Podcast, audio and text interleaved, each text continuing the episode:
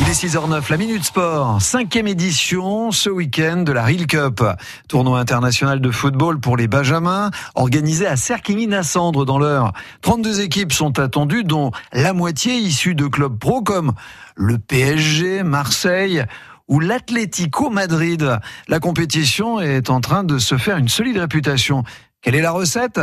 Damien Degore, journaliste à l'équipe, originaire de l'heure et organisateur du tournoi.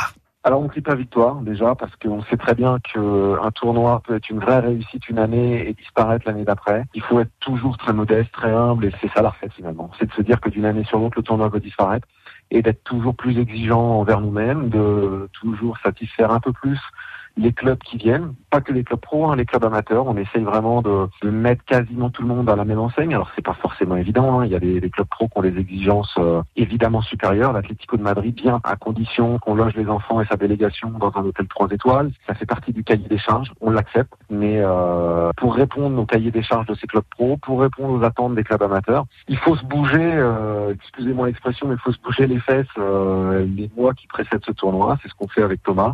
On cherche des sponsors. On diversifie au maximum les sponsors parce qu'on sait que les, les, entreprises locales connaissent aussi des difficultés économiques. Certains donnent 200 euros, d'autres 500, d'autres beaucoup plus, comme le Centre Leclerc de Menval, qui est le sponsor principal du tournoi et, vraiment sans qui, euh, sans qui le tournoi n'aurait pas lieu. On apprécie aussi l'aide des, des, élus locaux qui sont vraiment derrière nous. Pour vous donner un exemple, la mairie de Nassau a investi 6500 euros euh, pour retravailler les pelouses. Alors elles seront pas aussi belles malheureusement que la saison dernière parce que les conditions météo n'ont vraiment pas été clémentes avec nous.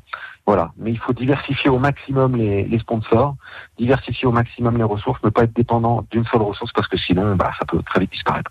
La Real Cup à Serquigny, c'est un événement France Bleu Normandie et toutes les infos d'ailleurs sont sur francebleu.fr. Un petit mot pour vous préciser que des sportifs, vous en aurez une douzaine au micro de France Bleu Normandie. D'ici une demi-heure, ils se préparent à partir pour la bonne cause. On vous raconte tout ce matin, ils vont marcher, courir jusqu'à Toulouse.